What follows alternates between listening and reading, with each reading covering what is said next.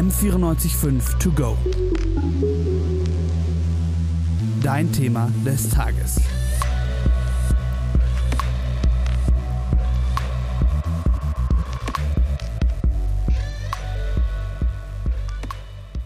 Was haben Smartphones, öffentlicher Nahverkehr und blutdrucksenkende Medikamente gemeinsam? Das ist alles für Männer gemacht. Beim Smartphone mag das einfach nervig sein, dass es für die Durchschnittshand einer Frau einfach zu groß ist. Beim öffentlichen Nahverkehr wird es schon heikler. Unbeleuchtete Haltestellen zum Beispiel sind für Frauen ein größeres Risiko als für Männer. Und das, obwohl Frauen viel häufiger auf die Öffis angewiesen sind.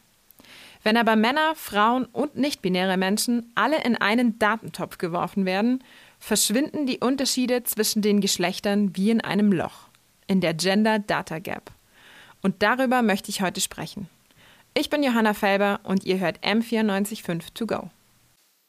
Aufstehen, das Pfand zusammensammeln, den Einkaufszettel schreiben, das Altpapier noch unterbringen und die Tonnen rausstellen, auf dem Weg in die Uni das Pfand wegbringen und auf dem Rückweg nicht vergessen, noch Brot und Klopapier einzukaufen. So sah mein WG-Alltag lange aus. Frauen mit Kinder haben es da oft noch schwieriger. Die müssen in der Früh noch die Kinder in die Kita bringen und noch vielleicht zur Post, um ein Paket abzuholen, bevor sie dann in die Arbeit gehen. Eben ein ganz normaler Morgen für viele Frauen. Und dabei gibt es oft viele Hürden. Ich war immer mit dem Fahrrad unterwegs. Mir war das einfach viel zu umständlich, die Einkäufe erst zum Bus und dann zur U-Bahn zu tragen. Da bin ich lieber mit dem Fahrrad gefahren, ich war auch schneller. Vielen Frauen geht es ähnlich. Die meisten Frauen auf der Erde haben keinen Zugang zu einem eigenen Auto und sind deshalb sehr auf den öffentlichen Nahverkehr angewiesen. Und weil der öffentliche Nahverkehr eben oft sternförmig in die Stadt hineingeht, die Wege von Frauen aber häufig quer dazu verlaufen, eben weil sie häufig die Kinder in die Kita bringen oder andere Care-Arbeit verrichten, sind Frauen häufiger mit dem Fahrrad oder zu Fuß unterwegs. Das kann sogar zum Sicherheitsrisiko werden. Studien aus Schweden haben gezeigt, dass Frauen im Winter häufiger schwer verletzt ins Krankenhaus eingeliefert werden als Männer, eben weil sie auch da häufiger zu Fuß und mit dem Fahrrad unterwegs sind. Dass Frauen da allerdings häufiger betroffen sind als Männer, ist erst rausgekommen, als man sich die Daten nach Geschlechtern aufgeteilt angeschaut hat. Im Durchschnitt sind die Frauen nicht aufgefallen. Und dieses Unsichtbarsein, das ist der Gender Data Gap. Ich habe mit Professor Udo Kelle gesprochen. Er ist Soziologe an der Helmut Schmidt Universität der Bundeswehr in Hamburg und er forscht zu Gleichstellung und wie man Gleichstellung messbar machen kann.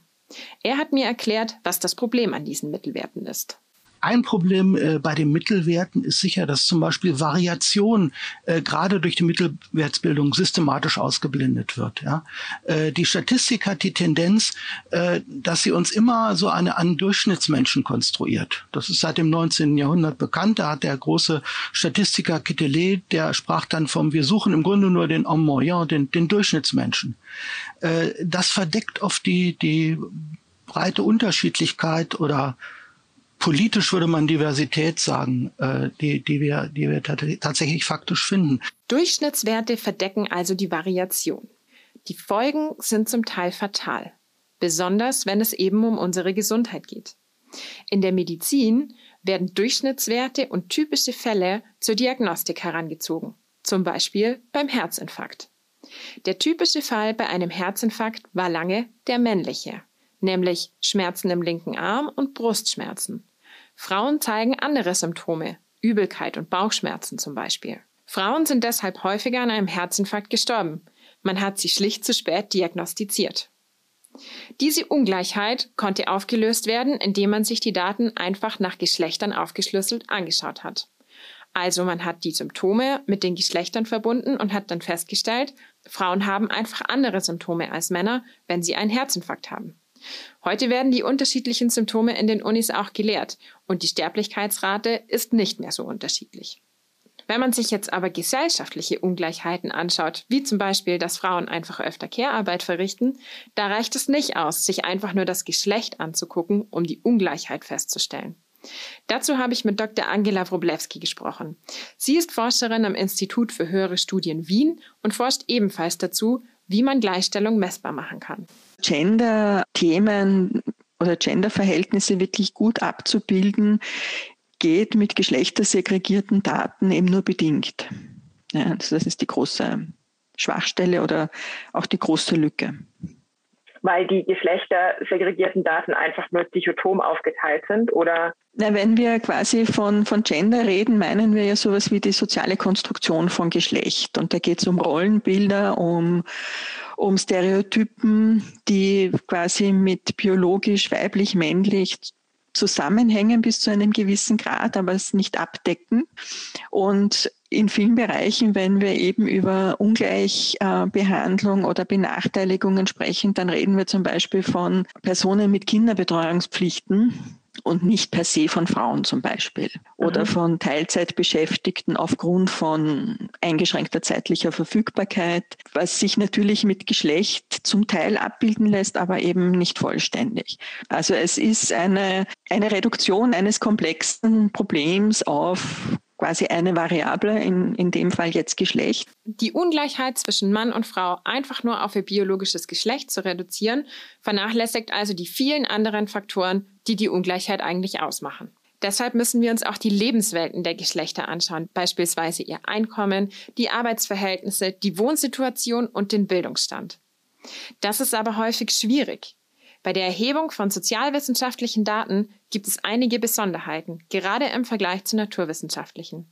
Das hat mir auch Professor Kelle nochmal erklärt. Die Besonderheit ist auf jeden Fall, dass, dass Gegenstände der Naturwissenschaften ähm, sich nicht, ich nenne das mal reflexiv zur Datenerhebung verhalten können. Das heißt, Vorgänge der Natur wissen normalerweise nicht, äh, dass ich sie beobachte und machen sich darüber keine Gedanken. Das passiert aber genau, wenn Menschen, wenn man Menschen studiert, sie reagieren auf die Tatsache, dass sie zum Beispiel interviewt werden. Äh, ein schönes Beispiel jetzt im Zusammenhang mit, der Gleichstellungsthematik. Es gibt große Umfragen, in der Menschen danach gefragt werden, wie viel Hausarbeit sie leisten. Und die Antworten fallen es ist im Grunde, im Grunde ganz lustig. Sie fallen unterschiedlich danach aus, je nachdem, ob man von einem Mann oder von einer Frau interviewt wird. Und ob ein Mann von einem Mann oder von einer Frau oder ob eine Frau von einem Frau oder einem Mann interviewt werden.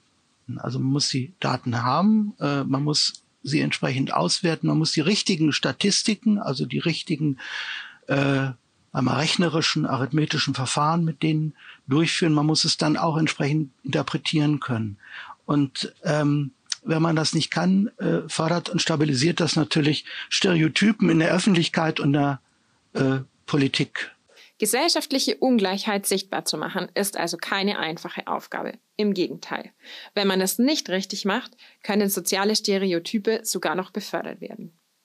Man braucht also den Zugang zu den Daten, man muss sie richtig verrechnen, richtig auswerten und vor dem sozialen Kontext richtig interpretieren.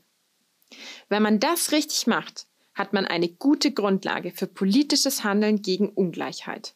Und weil zur Gender Data Gap eben mehr gehört als nur das Geschlecht, werden auch Faktoren berücksichtigt, wie zum Beispiel ethnische oder religiöse Zugehörigkeit oder Benachteiligung aufgrund von Armut oder Arbeitslosigkeit.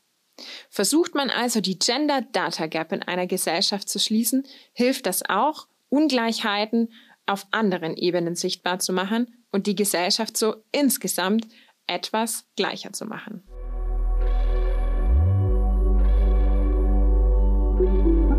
M945 to go.